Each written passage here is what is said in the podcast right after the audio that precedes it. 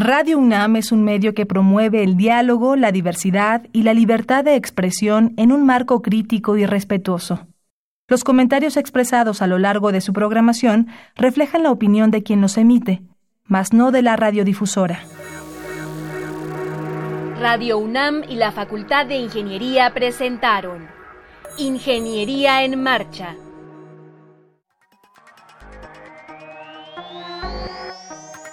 un espacio dedicado a la divulgación del quehacer de la Facultad de Ingeniería. Ingeniería en Marcha.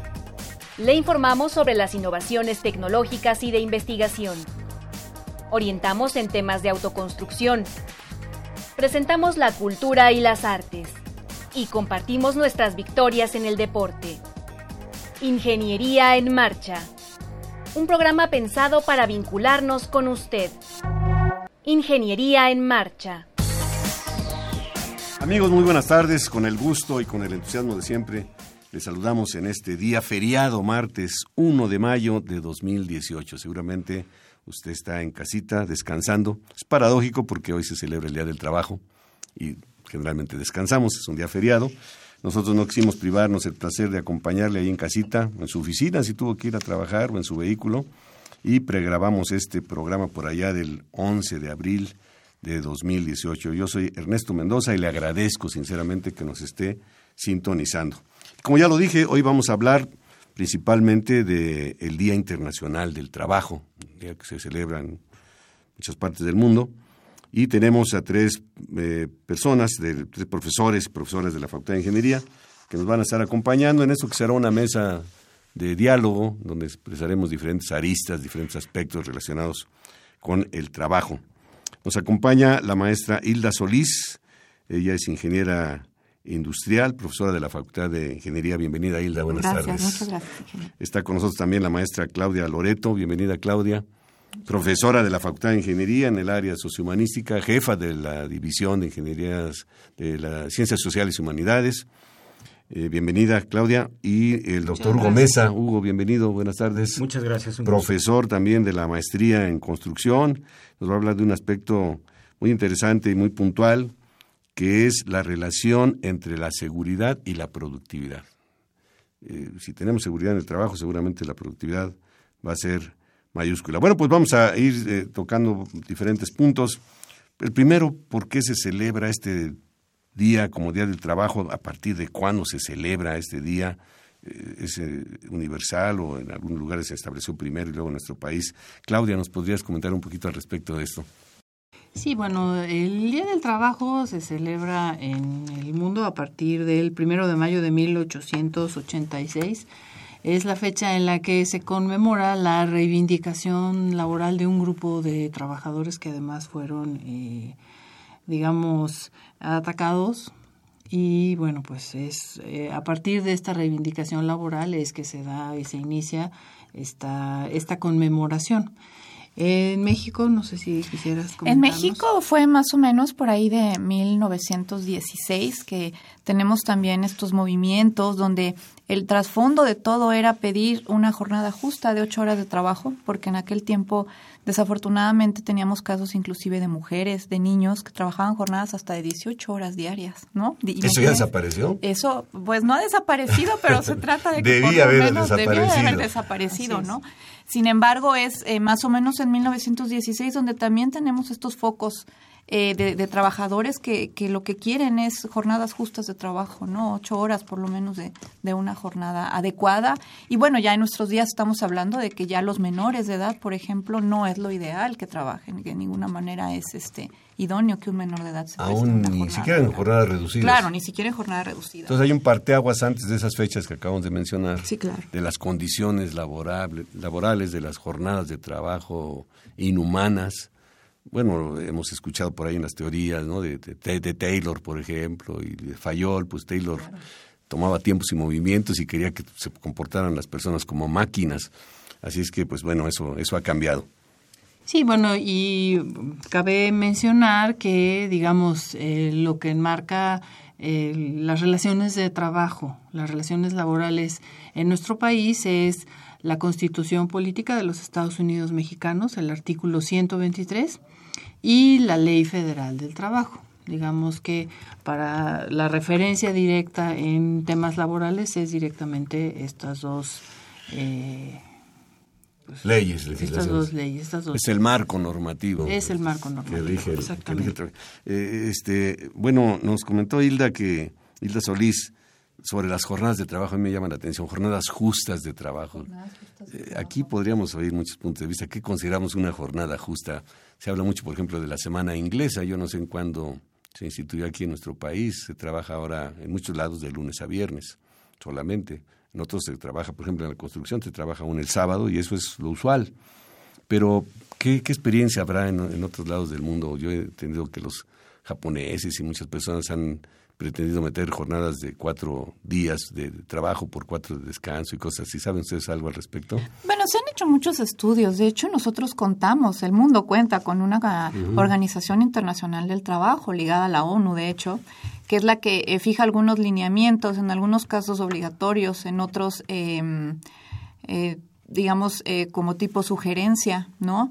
yo creo que una jornada justa es aquella en la que el trabajador, la fatiga que presenta el trabajador en determinado momento es una fatiga normal, ¿no? en ingeniería industrial, por ejemplo, tenemos todos estos estudios donde lo que vemos es que durante el trabajo el el, trabajo debe, debe ser propicio para que, el para que el trabajador alcance, por ejemplo, un nivel de concentración adecuado, un nivel de fatiga normal que, que, no, le, que no le impida realizar su trabajo de forma de forma constante, donde la consistencia es un factor adecuado. Cuando un trabajador presenta estos picos donde de repente va muy rápido y de repente su velocidad baja, eso nos habla de que hay muy poca consistencia y eso nos habla que puede haber un factor de fatiga atrás importante, ¿no? ¿Y, se hace algo al respecto ahí? Se tiene que hacer algo. De hecho, a eso van orientados todos los estudios que hay atrás del trabajo, ¿no? Donde lo que de lo que se trata es de que se den tolerancias justas de tiempo para que el trabajador pueda volver a tomar su ritmo normal del trabajo, ¿no?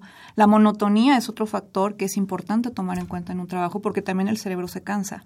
Y si estamos realizando un trabajo, por un lado, un trabajo que puede exigir demasiado, una demanda importante de concentración y por el, el otro extremo un trabajo que a lo mejor lo que requiere simplemente es un proceso totalmente automatizado, el cerebro se cansa en ambos casos, ¿no? Entonces también hay suplementos de tiempo que habría que aplicar para que el trabajador eh, pueda laborar de manera adecuada. Y ser más productivo. Ser más productivo, que en eso nos puede platicar, más. Eh, platicar ahorita Hugo, Hugo Mesa.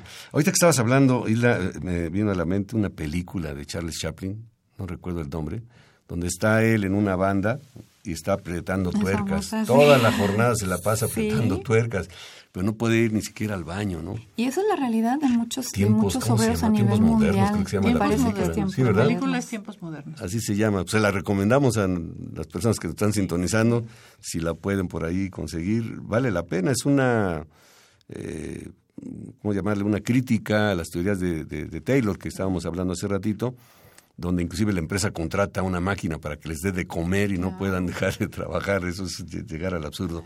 Sí, Hilda. Y algo, algo que me gustaría eh, acotar, ingeniero, eh, hablaba usted de, de, de Taylor y de todo esto, todos estos antecedentes, ¿no? Eh, con la revolución industrial realmente algo que, que, pocos libros abordan, porque la revolución industrial la vemos como una cuestión este, mágica, ¿no? Algo que nos abrió un panorama diferente. Pero la realidad es que en, cuestión de, de, mm, de, salud del trabajador fue una época sumamente complicada, ¿no? Porque el trabajador empieza a manejar velocidades, presiones, temperaturas a las que no estaba acostumbrado. Entonces, la cantidad de muertes y cuestiones eh, en, en, perjuicio del trabajador de su, de su integridad física fue brutal, ¿no? Entonces de ahí también nace todo este estudio del trabajo ya como una interacción con las máquinas, por ejemplo, ¿no? Ya no solamente como un modo artesanal, sino de una cuestión donde, donde el humano tenía que acostumbrarse a, interactuar con las máquinas de otra forma, ¿no? Igual salvaguardando su integridad física. Y, y bueno, también está el asunto de que vienen otros estudiosos de de, esta área de conocimiento, de este comportamiento, y, se van al otro extremo. ¿no? Claro. El, trabajador tiene que tener condiciones prácticamente ideales, eh, trabajo de oficina con aire acondicionado, con música ambiental, para que el trabajador se relaje, con periodos alternados de descanso. ¿Qué hay en ese sentido? Bueno, en la ingeniería industrial, por ejemplo, se manejan distintas condiciones de trabajo. Entre ellas, eh, pues digamos las básicas, las que las que pedimos que, que tenga un lugar de trabajo es agua potable o las mínimas, ¿no? Agua potable, es servicios cómodos y adecuados, ¿no? Este eh, cuestiones em, de acondicionamiento cromático son deseables, donde el acondicionamiento cromático es aquella, aquella ambientación que se da con los colores de un cuarto y que, y que está demostrado que pueden influir en el ánimo de un trabajador, inclusive en su productividad. Ese, ese es un tema bien interesante, ¿no? Cuestiones adecuadas de ventilación, porque cuando no hay una ventilación adecuada, el trabajador está expuesto a una presión extra, ¿no? De sentirse acalorado, de sentir demasiado frío.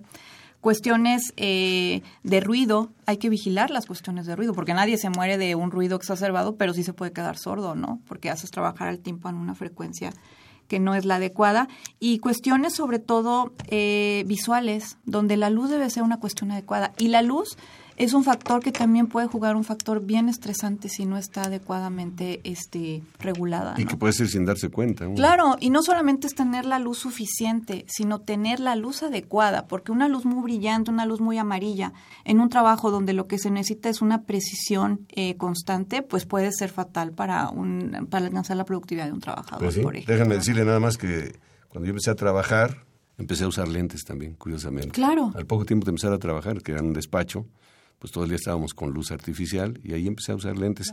Déjenme nada más recordarle a nuestro auditorio que estamos eh, eh, platicando con la maestra Hilda Solís del área de Ingeniería Industrial, con la maestra Claudia Loreto, en el área podríamos llamarle Claudia de Ciencias Sociales, de Ciencias Sociales y Humanidades, y con el doctor Hugo Mesa puesto en el campo particular de la construcción y esto es ingeniería en marcha, por supuesto. Hugo, eh, lo que hemos planteado hasta ahorita es ajeno al campo de la construcción o la construcción se enmarca también de este, este entorno? De esta realidad. De hecho, yo quisiera resaltar algunos puntos importantes. No debemos de olvidar que el trabajo transforma no solamente nuestra realidad, sino nos transforma a nosotros mismos. Parte de la misión del trabajo no es simplemente elevar la calidad de vida, eh, obtener recursos económicos, sino hacer mejores a las personas, tanto las personas que participan en el proceso como las personas beneficiarias de los productos y servicios que van encaminados. Y precisamente la, la palabra productividad, un trabajo productivo, debemos destacar que se caracteriza por tres, por cuatro aspectos. Debe ser eficiente, debe ser eficaz, debe ser ético y también, ¿por qué no?, estético.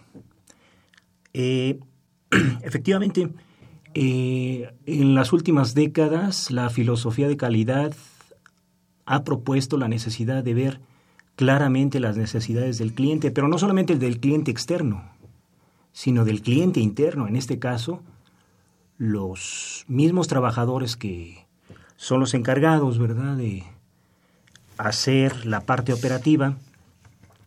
Y de ahí ha surgido una serie de filosofías, por ejemplo, el desarrollo organizacional tiene que ver con la necesidad de los altos directivos de orientar los lugares de trabajo para que los operarios, para que los mandos medios puedan desarrollar todas sus capacidades, y digo bien todas sus capacidades, no solamente su experiencia, sus conocimientos, sino mejorar sus actitudes, mejorar eh, pues esa cultura empresarial que debe de impregnar y que como parte de esa cultura pues es la seguridad. Qué interesante lo que nos mencionas, cuatro características, hablando específicamente del trabajador de la industria de la construcción, que sea eficiente, que sea eficaz, que sea ético y que tenga estética. Yo me he quejado, me he quejado mucho de, y lo he hecho en el, micrófono, de que en nuestra ciudad hay muchos pasos peatonales que no se caen, pero están horribles de veras no invitan a utilizarlos, ¿no? Y uno puede decir es una obrita poco importante, no, no es importante porque pues contribuyen a la, cuestión de la arquitectura del paisaje. Bueno, para que el público nos identifique, ya lo comenté, está el doctor Hugo Mesa, le he estado llamando Hugo, la maestra Hilda Solís, a quien le he estado llamando también Hilda solamente, la maestra Claudia Loreto Claudia y un servidor Ernesto Mendoza. Y, bueno, pues ahora no tenemos teléfono, pero si usted a través de las redes sociales nos manda comentarios, más adelante los vamos a, a traer aquí a la mesa en los programas en vivo. Eh, Claudia, tienes un comentario. Sí, bueno, yo quiero comentar, eh, algo que abona a lo que han comentado eh, mis compañeros aquí en la mesa. Y es eh, hacer énfasis en la importancia de conocer, eh, digamos, la parte legal, ¿no? La Ley Federal del Trabajo, cuya última modificación fue en el año 2012 con una reforma que se hizo en el marco de una reforma laboral que, bueno, es incompleta desde mi punto de vista, pero bueno, ese es otro tema.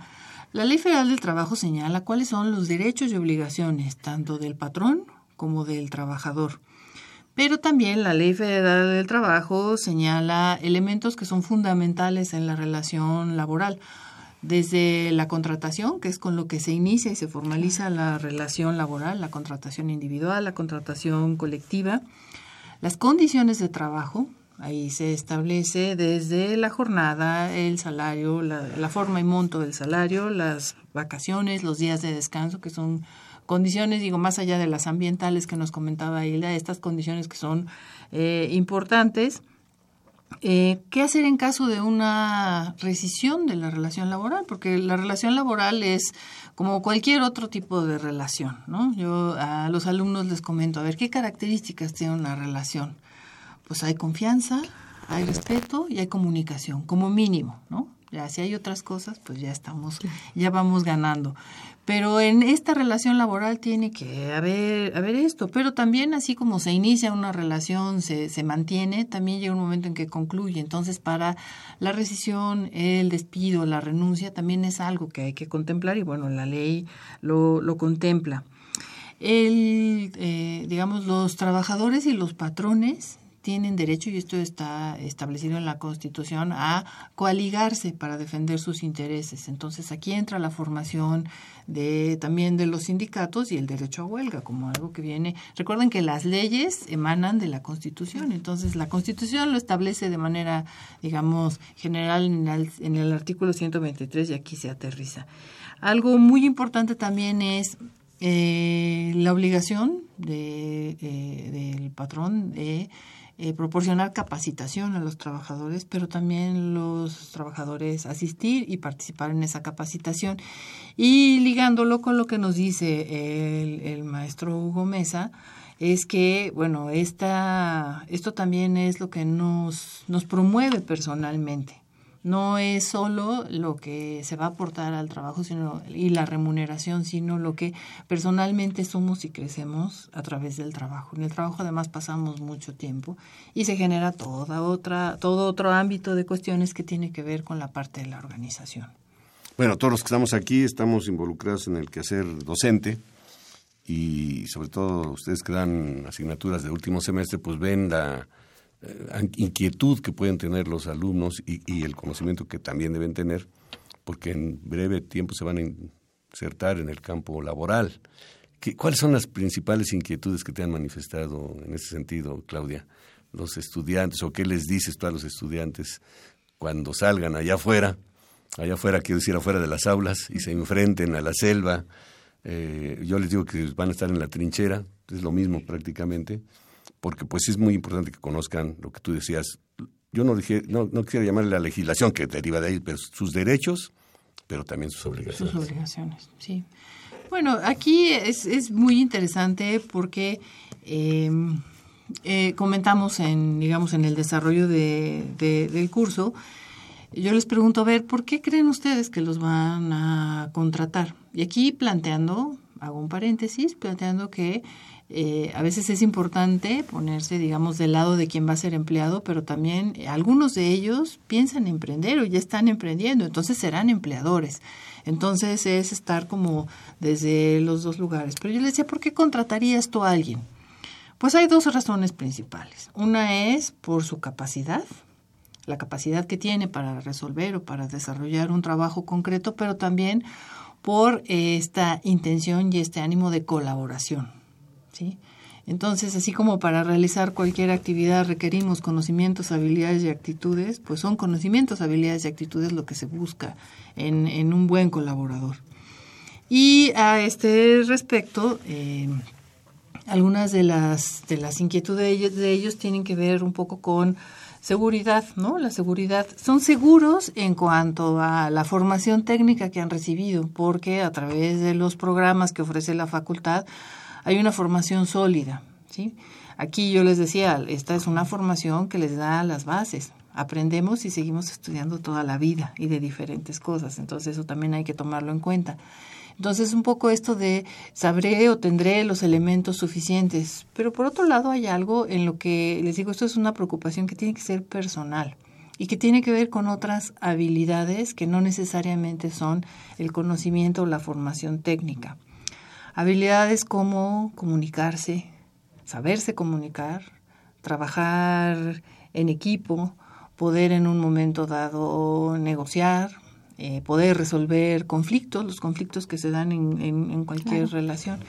Y bueno, la inquietud también va mucho en cuestiones que son, digamos, la parte inmediata de la inserción al campo laboral, que es la entrevista de trabajo, el presentarse a estas formas que hay, eh, digamos, de evaluación de candidatos para la selección, que son los Assessment Center, y ahí entra como esta parte de, bueno, retomar a partir del conocimiento técnico que tienen y estas habilidades que han desarrollado, pues también desarrollar estas otras habilidades y también ponerlas, ponerlas en juego. Y entonces los alumnos ven las dos perspectivas, de este lado de la mesa y del otro, como alguien que quiere emplearse y alguien que va a emplear. Y, si hay una compatibilidad, pues pienso que pueden eh, evitarse conflictos que generalmente surgen en las empresas. ¿Qué hay desde el punto de vista de la ingeniería industrial, eh, pues, Hilda? Eh, platicando, bueno, eh, complementando un poco lo que dice la maestra Claudia, que estoy totalmente de acuerdo con ella. ahorita también pensando, estamos en un punto en el que estamos viviendo una cuestión bien complicada en el país, ¿no? Entonces, también cuando, cuando los alumnos se acercan a nosotros o cuando nosotros hablamos de esa inserción al campo este, profesional, yo, por ejemplo, trato de hacer mucho énfasis en la cuestión de los valores, que es lo que nos hace mucha falta ahorita en México, ¿no? Yo siempre, eh, cuando ahondo en, en, ahí en, en, la materia que doy, que es estudio del trabajo, solamente tengo oportunidad de una o dos clases tratar con ellos el asunto de la seguridad, ¿no? Sin embargo, yo siempre empiezo la clase... Eh, analizando todas estas tragedias que hemos tenido en nuestro país, como son la guardería ABC, como son el casino en Monterrey, ¿no? Donde lo que ves en el trasfondo es que alguien dijo que era seguro, ¿no? Operar a lo mejor un casino, operar una guardería en esas condiciones. Entonces, algo que es sumamente importante que los profesores abordemos con ellos es la ética, ¿no? Además de que se dan materias como, como son eh, tal cual su nombre ética, ¿no? En la carrera, sí creo que todo el conocimiento que nosotros podamos ir sembrando debe de ir acompañado de una cuestión de valores, ¿no? De que son los próximos profesionistas. Yo como a mis alumnos les digo, en ingeniería industrial a veces nos perdemos, ¿no? Hay profesiones como a lo mejor el derecho, la propia ingeniería civil, eh, la medicina, donde es como, como muy palpable cuando cometes un error y atentas contra la vida de alguien, ¿no? Pero en la de nosotros es igual. Les digo, si tú como ingeniero llegas y firmas y dices que esto es seguro para que alguien labore, y pasa y, y, hay un accidente laboral por eso que tú firmaste, eres culpable y eres igualmente responsable de un asesinato, ¿no? Entonces, sí creo que estamos en un punto donde a la par de los conocimientos tenemos que acompañar de responsabilidad y de responsabilidad ética en todo momento de la profesión, ¿no? Por lo menos en ingeniería industrial, la cuestión de la seguridad es un punto bien, bien delicado sobre lo que puede ser la integridad laboral en un, en un trabajador, ¿no? Hugo, ¿qué tanto se ha avanzado en ese aspecto de seguridad en la construcción? Bueno, considero que en sentido normativo sí, sí ha, sí ha, habido mejoras importantes. Hoy en día no solamente contamos con la Ley Federal del Trabajo, contamos con un Reglamento Federal de Seguridad, Higiene y Medio Ambiente del Trabajo, contamos también con la ley del IMSS y la, la parte de toda su regla, reglamentación. La misma Secretaría del Trabajo en el 2011 publicó eh, la NOM 031 que detalla las condiciones laborales sobre las cuales las obras de construcción deben de operar. Y va muy complementario con, con la, la, filosofía, ¿verdad?, de las demás leyes. Sin embargo, me parece que todavía nos falta mucho por caminar en, en el sentido de que sea operativamente aplicable. Aplicable. Ahora, esa aplicabilidad, ¿qué tanto depende de los trabajadores? Porque la idiosincrasia del mexicano le dicen que se ponga el casco y no se lo pone porque pues él es muy valiente o, O, le dicen que no vaya a soldar sin la careta y yo he visto trabajadores que con un vidrio oscuro están soldando metal. ¿Qué, hay en ese respecto? Bueno, definitivamente hay que ser, eh, hay que verlo desde un punto de vista sistémico. Debemos de reconocer que la seguridad, al igual que las otras áreas de la empresa, necesita una gestión integral. Estamos hablando de que la seguridad depende de varios factores. Voy a poner un ejemplo. De repente hay un accidente en donde hay una caída de persona. ¿A qué se debió? Bueno, pues puede ser que sea movimientos y prácticas peligrosas o uso inadecuado de los equipos de protección, o bien inexistentes, o elementos de protección deficientes, insuficientes o mal mantenidos, o las mismas condiciones físicas desfavorables. Y si, y si nos vamos para atrás, nos vamos a dar cuenta que existe una serie de factores como el factor de capacitación en recursos humanos, el factor de la misma actividad productiva, el factor de suministros, el factor de financiamiento, el factor de dirección. Es decir, hay una serie de factores raíz que condicionan la seguridad directamente en el campo de trabajo. Entonces, todo esto exige que se tenga una gestión, gestión integral en consonancia con las estrategias de la empresa, desde luego, pero que se administre profesionalmente la seguridad. Ahora, en las grandes obras eh, pues es muy común que exista la comisión de seguridad, de higiene, eh, pero en obras pequeñas donde uno ve, no sé, están construyendo banquetas, guarniciones, obras, digo, no menos importantes, pero en, en monto no muy grande, a veces se relaja mucho ese aspecto de la seguridad. Es correcto, sí. Bueno, de entrada podemos decir que tiene mucho que ver de una filosofía. O sea, la seguridad, de entrada déjenme decirles que no debe de ser democrática. La seguridad en las obras debe de ser hasta cierto punto autoritaria.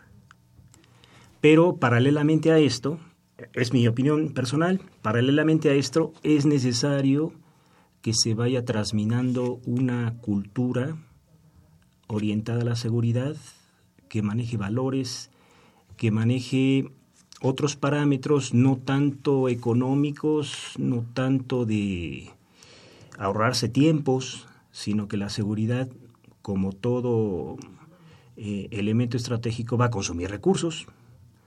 Sin embargo, eh, hay empresas que ya se han dado cuenta que esto les conviene y les conviene bastante bien, porque con, con la seguridad pueden vender con un valor agregado sus actividades, pueden abatir las cuotas como patrones que tienen que aportar por ley y todo eso pues, representa ahorros económicos.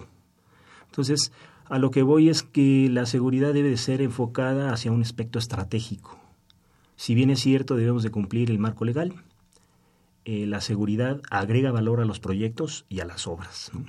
Muy interesante. Este, hemos tocado algunos puntos diversos sobre el trabajo con el doctor Hugo Mesa, con la maestra Isla Solís y la maestra Claudia Loreto. Vamos a hacer un brevísimo paréntesis y regresamos con ustedes. El Día Internacional del Trabajo tuvo origen en Chicago y otras ciudades estadounidenses el 1 de mayo de 1886 cuando aproximadamente 300.000 trabajadores comenzaron una huelga en la que buscaban un trato más digno y jornadas laborales de 8 horas. En México, la conmemoración de dicha fecha se hizo a partir de 1913, cuando más de 25.000 trabajadores participaron en el primer desfile obrero. Bien, estamos ya de regreso, está usted escuchando Ingeniería en Marcha y eh, estamos platicando sobre este tema del trabajo con dos profesores de la tres profesores, perdón, de la Facultad de Ingeniería, el doctor Hugo Mesa, la maestra Hilda Solís y la maestra Claudia Loreto, a quien presentamos al inicio del programa. Eh, pues un punto importante sería eh, cómo se comporta la gente en el trabajo. Este, Claudia, tú tienes mucha experiencia en este punto. Sí, bueno, eh, podríamos decir que el comportamiento de una persona en el trabajo se ve influido por cuatro factores, digamos, fundamentales. El primero tiene que ver con cuestiones personales. Y aquí entra, yo lo comento con los, con los muchachos, entra desde su formación, su capacidad, su personalidad, digamos, todos aquellos conocimientos y habilidades que ya que tiene para el trabajo, pero también aquellas eh, cuestiones de las que carece. También aquí se ven aspectos de personalidad que influyen, ¿sí? Influyen, no es lo mismo una persona, digamos que es mucho más extrovertida, más introvertida, en fin, pero eso ya es lo que influye en el comportamiento. Y que puede contagiar, ¿no? Claro, puede contagiar positivamente o negativamente también a los que le rodean. Un segundo factor tiene que ver con eh, que sí influye, no es lo que más influye, el, el, último es el que más influye, pero que tiene que ver a aspectos familiares, ¿sí? Eh, sí es una persona que tiene hijos, no tiene hijos, es soltero, es casado, este, cuida de sus padres, en fin, esta, este, estos temas familiares influyen. Porque aunque hay personas que dicen, no, yo mis problemas este, familiares se quedan fuera. Eso no es, eso no es una realidad, ¿no? Una, pensemos en una, una persona, un trabajador que tiene, no sé, un familiar enfermo, algo, eso va a influir en un momento dado y puede ser circunstancialmente en su comportamiento. También influye en cuestiones del contexto, principalmente cuando hablamos de del contexto es el contexto social, el contexto político y el contexto económico. Podríamos decir que no es lo mismo un eh, cómo se desempeña un trabajador que sabe que hay una circunstancia económica que en cualquier momento puede quedarse sin empleo o una persona que trabaja en un contexto en el que hay este temas de inseguridad por cuestión este digamos de violencia o de alguna eh, cuestión que es ajena pero el contexto condiciona de manera importante el desempeño del trabajador. Y eh, la cuarta, que para mí es muy importante, son, eh, digamos, lo que determina la propia organización. Y aquí es donde entra esta parte del comportamiento organizacional. Porque aquí es ya cómo es, digamos, tratado el trabajador y cómo, se cómo desarrolla su trabajo al interior de la organización. Y ahí va desde eh, cómo es contratado, si hay o no inducción al puesto, si los, las funciones que va a desempeñar en el puesto son claras, porque algunos de los problemas que se dan eh, desde, este, desde este tema se vuelven después temas eh, laborales legales. Es decir, vamos a suponer que una persona es contratada, no se definen bien las funciones que tendrá y después se le piden unos ciertos resultados que no da y de alguna manera es despedido.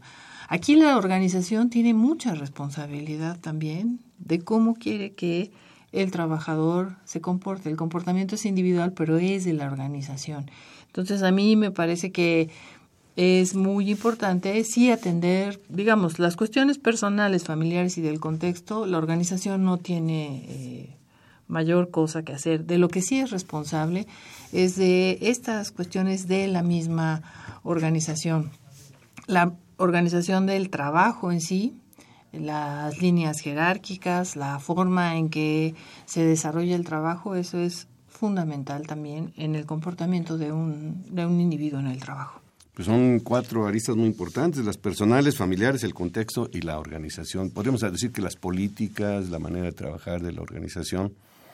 Eh, y aquí me surge una pregunta, no sé si tengamos información al respecto, cuando hemos percepción de ella, ¿qué tan ¿qué tanta rotación hay?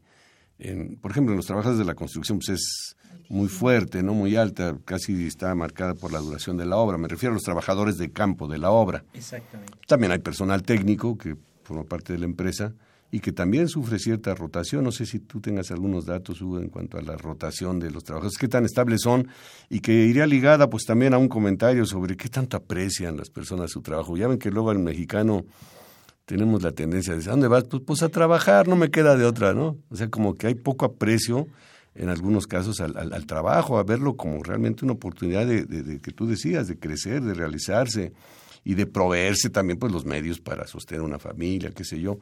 Entonces, este, ¿qué, ¿qué, hay al respecto? ¿Qué nos podrías comentar? Bueno, de entrada hay que reconocer que la naturaleza de la industria de la construcción tiene altas estacionalidades.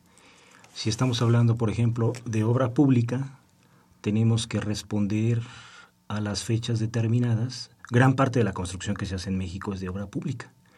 Entonces, ustedes bien saben que hay estacionalidades en cuanto a la ejecución de los trabajos y el financiamiento de las obras. y que se tienen que cerrar en determinadas fechas. Y todo eso condiciona también a la contratación. Las empresas no pueden contar con, con personal operativo de planta. Son altas estacionalidades. Entonces, eh, eso por un lado. Por otro lado, eh, efectivamente creo yo que mm, aquí debemos de buscar dentro de la industria de la construcción, si bien es cierto trabajar duro, pero sobre todo trabajar de manera inteligente. Hace, hace rato se comentaba de cómo es que algunos países han podido salir adelante, siendo por ejemplo el Japón un país completamente dependiente después de la Segunda Guerra Mundial, económicamente devastado, ¿no? Y hoy, es una de las principales economías a nivel mundial. ¿Cómo es que ha surgido esa transformación, Pues desde luego, gran parte de este logro se debe, pues, a que asumieron una filosofía de calidad en todos los trabajos que ellos hacían, ¿no? Y se comprometieron con el conocimiento. Me parece que parte de esas estacionalidades se podrán controlar en la medida en que nosotros asumamos el compromiso en esta era de, del conocimiento. Pues esto es lo que pudiera yo decir en este momento. ¿Y la qué tanto eh, hemos avanzado en la cuestión de calidad? Ya ves que se hablaba de que lo hecho en México está bien hecho, se dice siempre, pero también tenemos el estigma de el ahí se va en muchos digo no en muchos casos, pero sí en algunos casos. ¿Qué, se ha avanzado en esto? Pues yo digo que de entrada siempre he pensado que eh, como que tenemos ahí por ahí un estigma, ¿no? Porque realmente si, si, si lees algunos estudios eh, donde se compara a los trabajadores mexicanos, eh, generalmente el trabajador mexicano es un trabajador bien creativo, ¿no? Por ahí alguien decía que éramos expertos en mantenimiento paliativo, que le llaman, ¿no? De corregir las cosas con lo que se tiene a la mano, ¿no? Hay historias inclusive de maquinaria eh, este, internacional donde el mexicano en lugar de llamar a que le den mantenimiento constante, pues ve la forma, ¿no? De poner un alambrito, de poner algo que le ayude, ¿no? La realidad también es que tenemos el caso de muchas empresas transnacionales que llegan a México con eh, estándares de trabajo totalmente diferentes, ¿no? A lo mejor, eh, por ejemplo, en Europa las jornadas laborales muchas veces son mucho más reducidas a lo que sucede aquí en México. Entonces, cuando llegan muchas empresas transnacionales, la realidad es que se dan cuenta que el trabajador mexicano es un trabajador también bien comprometido, ¿no? Es un trabajador que está acostumbrado muchas veces a tener hora de entrada y no tener hora de salida, ¿no? Y estamos hablando del campo profesional, en niveles eh, de, de, profesionistas altos, ¿no? Entonces también vienen y dicen, ah, no, yo no sabía esto. Sí tenemos cuestiones que corregir, seguramente las habrá, y sobre todo por el lado de todo este ambiente de corrupción, a lo mejor en el que estamos viviendo, pero la realidad es que la clase trabajadora mexicana tiene características bien especiales como estas, ¿no? Mucha creatividad, una, una, una cuestión de compromiso al trabajo y sobre todo las generaciones, porque hay todo también todo un estudio ya inclusive generacional donde se habla de que ya hay muchas diferencias entre las generaciones anteriores y la generación que ahorita está trabajando y que está buscando diferentes cosas y, y diferentes este amenidades en los trabajos, por ejemplo. Pero la realidad es que sí, cuando vienen las empresas transnacionales, y, eso me tocó vivirlo porque también ejercí en la parte, en el ambiente privado, eh, sí como trabajador mexicano, este, tienes muchísimas cosas que ofrecer como estas, ¿no? Que gente bien comprometida a veces, que está acostumbrada a trabajar bajo condiciones laborales de muchísima presión y muchísimo estrés, ¿no? Yo comparto esa opinión totalmente. El trabajador mexicano tiene mucha creatividad, mucho ingenio, mm, compromiso pues con sus colegas, con la propia empresa. Claro, inclusive, perdóname que te interrumpa, por ejemplo, tenemos este tanta también fuga de talento en cuestión tecnológica, ¿no? Donde no encuentra a lo mejor eh, los muchachos, por ejemplo, que están emergiendo, bueno, a veces lo que hacen es irse a buscar eh, dónde les puedan apoyar para realizar investigaciones, porque también en el desarrollo tecnológico ya tenemos muchísimo talento, ¿no? Y que desafortunadamente en muchos casos se nos está fugando, ¿no? Porque les hace falta patrocinio, porque les hace falta alguien que crea en las ideas que tienen, este tipo de cosas. Y en cuestión de la calidad, bueno, pues ya ahondando más en lo que tú este, me estabas preguntando puntualmente, eh, si nos vamos, por ejemplo, a la cuestión de las armadoras en el sector automotriz, pues México resulta un paraíso para muchos, este, para muchas empresas del sector automotriz. ¿Por qué? porque hay talento, hay condiciones laborales para hacerlo y hay mano de obra de calidad, por ejemplo, ¿no? Entonces yo creo que vamos avanzando, creo que hay aspectos en los que nuestro país todavía necesita poner muchísimo más empeño, ¿no? Como decía a lo mejor Hugo, en hacer de la de la de la este de la seguridad una cuestión inclusive corporativamente ya que sea algo cultural, que ya no sea algo que tengamos que estar pidiendo o que tengamos que estar resaltando, sino que vaya implícito en una cuestión ya propia del quehacer profesional, ¿no? Y bueno, ligando lo que nos estás comentando en relación a la calidad y a las generaciones o la cuestión generacional, Claudia, ¿qué nos podrías comentar ahí o qué podríamos aquí en la mesa? Se ha hablado que ahora las nuevas generaciones tienen una alta rotación o hay otros esquemas de trabajo, por ejemplo, en casa. ¿Hacia dónde está orientado? ¿Cuál es la diferencia entre pues nuestros abuelos, bisabuelos y las nuevas generaciones? Sí, bueno, eh, sí hay esquemas diferentes de trabajo y estos esquemas pues eh, se dan justo por el uso de, la tecnología, la tecnología, el uso de la tecnología en diferentes ámbitos del quehacer humano nos ha transformado y el trabajo por supuesto que, que, también. Eh, recientemente en una, en una situación digamos casual encontré a una a una chica ingeniera industrial egresada de la facultad que me decía que estuvo trabajando para una empresa transnacional durante 12 años y que finalmente la contrata otra empresa que es eh, eh, proveedora de esta, de esta empresa y ella hace trabajo para, para esta nueva empresa desde su casa. O sea, ella desde su casa controla una gran cantidad de cosas. Me, me señalaba su teléfono, me decía yo con mi teléfono y desde donde esté, yo soy quien está haciendo el control de una buena parte de la operación de la empresa y soy quien hace toda la parte de logística y distribución de lo que esta empresa vende. Entonces, sí, por supuesto que, que ha cambiado. Aquí también hay otras formas, digamos, incluso de inserción al campo laboral porque también la forma de contratación es diferente. O sea, la contratación puede ser, digamos, una contratación tradicional, que eso va, digamos, va disminuyendo, o una contratación por proyecto, por trabajo, también hay mucho eh, autoempleo, entonces esto por supuesto que está, está cambiando la forma de ver el trabajo. Y yo quisiera ligar esto con un, con un tema importante del trabajo en México. Eh, decía Ernesto, ¿qué tanto nos gusta nuestro trabajo? Y yo creo que, yo creo que hay dos factores. Es que nos guste, porque nos permita desarrollarnos, eh, como decía este Hugo, porque represente un reto, porque eso es una cuestión importante, porque me guste. Pero la otra es la parte de la remuneración. Y la remuneración del trabajo es, puede ser un trabajo que me guste mucho y yo considero que está bien remunerado, pues ese es el mejor de los escenarios. Pero puede ser un trabajo. Ideal. Claro, puede ser un trabajo que me guste mucho, pero no esté tan bien remunerado. En esto hay una gran parte de la población en nuestro país está en, en eso. Puede ser un trabajo que no me guste tanto, pero esté bien pagado, esos son pocos. Pero el peor escenario, ¿no? Ni me gusta ni está bien remunerado. Y esta parte de la remuneración, bueno, pues sin, sin entrar de lleno a, esta temática, pero si ustedes han visto, parte de la negociación del tratado, la renegociación del tratado de libre comercio, hay un señalamiento a México directo que tiene que ver con, con los salarios. Salario remunerador es muy difícil hablar de que un trabajo puede gustarme mucho, ¿sí?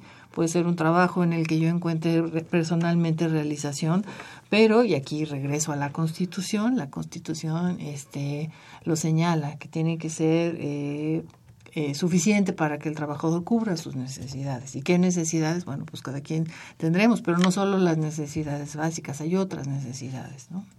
Entonces, bueno, aquí sí es un señalamiento que no se resuelve solo desde las organizaciones, sino que tiene que ver con la política que se tiene a nivel del país y es una política este, laboral. Este señalamiento que hizo concretamente el primer ministro canadiense eh, Trudeau es algo que llama la atención y es algo que se ha ido dejando, ¿no? Se ha ido dejando y se habla de un salario mínimo y esto y la canasta básica, pero en realidad el problema está ahí.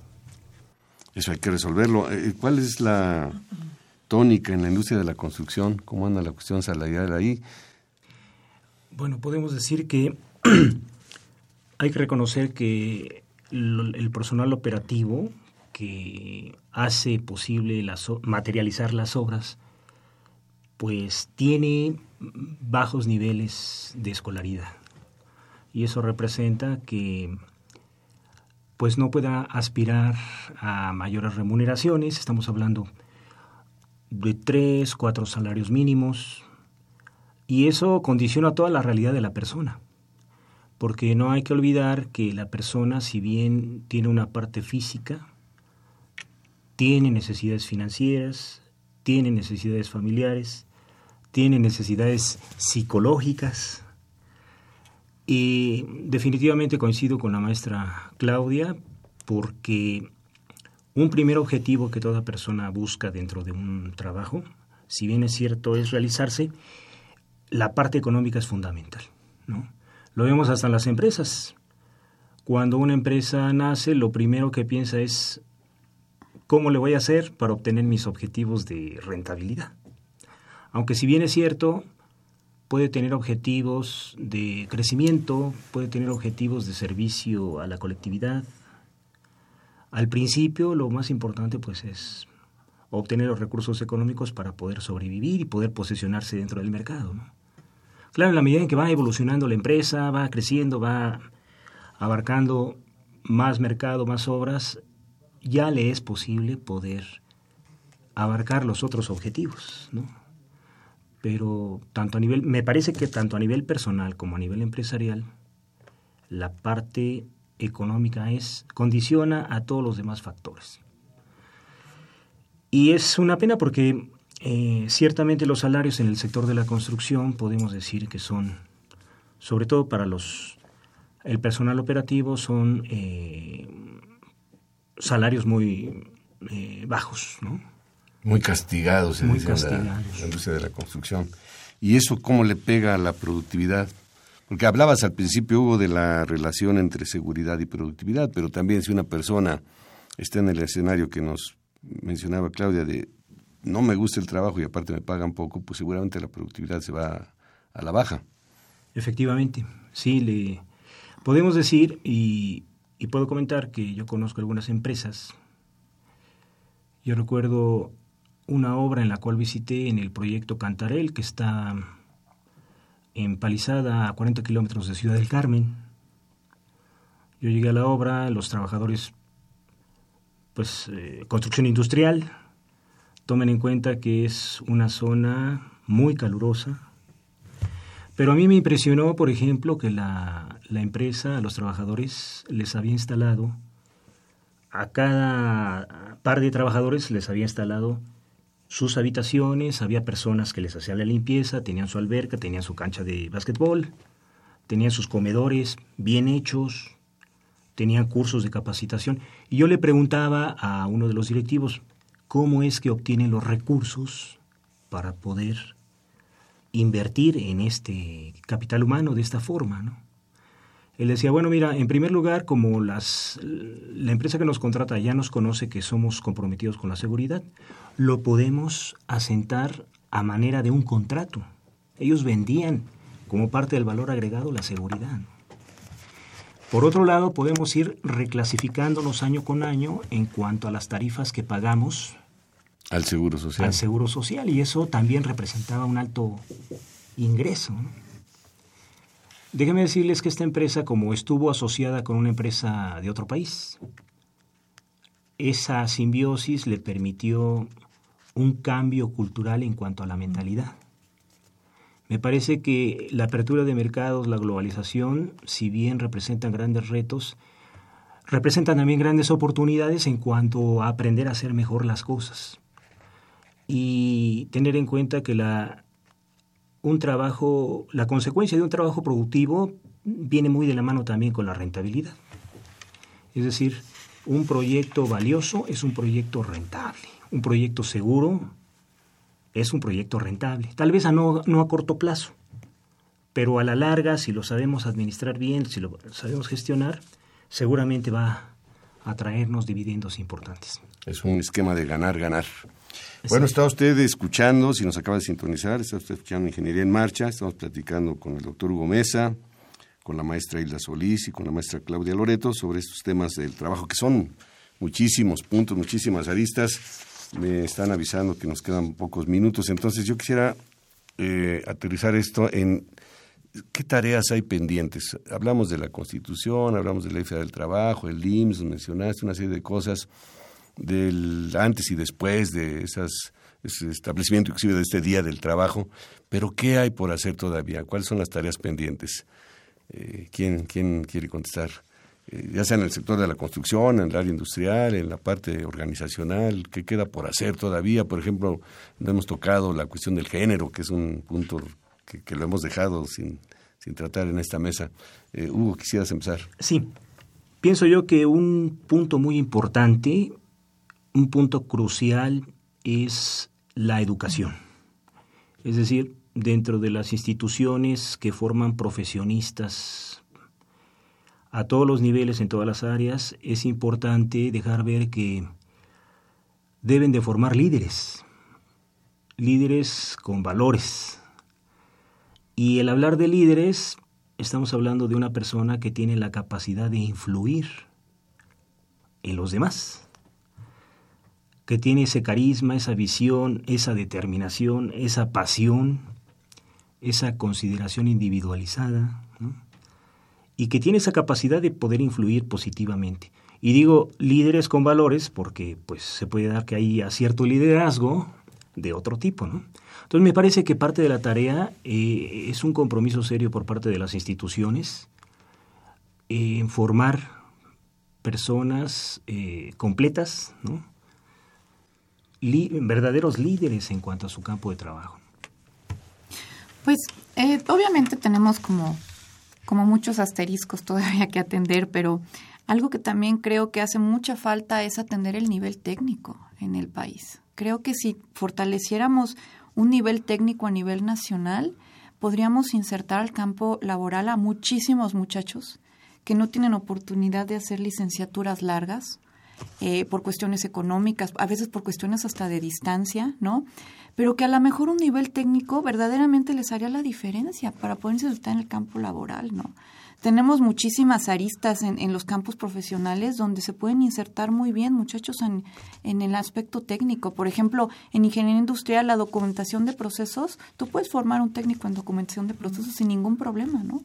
Y entonces ya le das la oportunidad a un muchacho que a lo mejor no pudo hacer una carrera de cinco años, pero ¿qué tal un nivel técnico de dos años, tres años, que obviamente le va a remunerar mucho más y donde hay muchísimo campo de trabajo, ¿no? Por ejemplo, ¿no? En cuestión de género, pues obviamente nos, nos hace falta muchísimo. Este, nosotras como profesoras, eh, pues lo que tratamos es obviamente siempre de, de, llevar a, a la mujer al mismo nivel del hombre, ¿no? No tendríamos por qué hacerlo, sin embargo, nuestro país nos requiere todavía hacer muchísimo trabajo de insertar, sobre todo en carreras como ingeniería, por ejemplo, ¿no? Donde la mujer se ha ido abriendo camino y donde inclusive en ingeniería industrial ha habido generaciones donde ya son más mujeres que hombres las que están estudiando. Sí, bueno, a mí me gustaría sí hacer énfasis en algo que, digamos, nos compete directamente a quienes estamos en esta mesa, que es la formación de nuestros estudiantes. Eh, yo les digo, muchachos, aquí se forman o se están formando ustedes para el trabajo, pero la formación continúa en el trabajo. Entonces también es no, no quedarse únicamente con la parte de la formación para el trabajo y por otro lado, bueno, pues poner en juego eh, nosotros también como institución este formar profesionales críticos, creativos y propositivos para dar desde las diferentes eh, áreas de la ingeniería solución a muchos problemas que hay en el entorno. ¿no? Eso sería como una... Como el colofón. Muchas gracias, muchas gracias a nuestros invitados, la maestra Claudia Loreto, la maestra Hilda Solís, el doctor Gómeza. Gracias por participar en esta mesa de diálogo con relación al tema alusivo al primero de mayo. Le agradecemos a usted que nos haya sintonizado. Quiero también agradecer la participación de Pedro Mateos en la producción del programa. y del señor Miguel Ángel Ferrini en los controles técnicos. Le invitamos a que nos sintonice el próximo martes y por lo, por lo pronto le invitamos a que continúe disfrutando de la programación musical que Radio UNAM tiene para todos ustedes. Hasta pronto. Radio UNAM y la Facultad de Ingeniería presentaron Ingeniería en Marcha.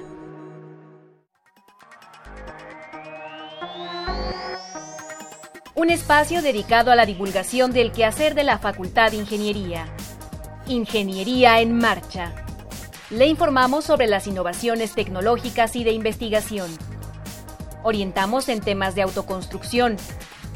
Presentamos la cultura y las artes. Y compartimos nuestras victorias en el deporte.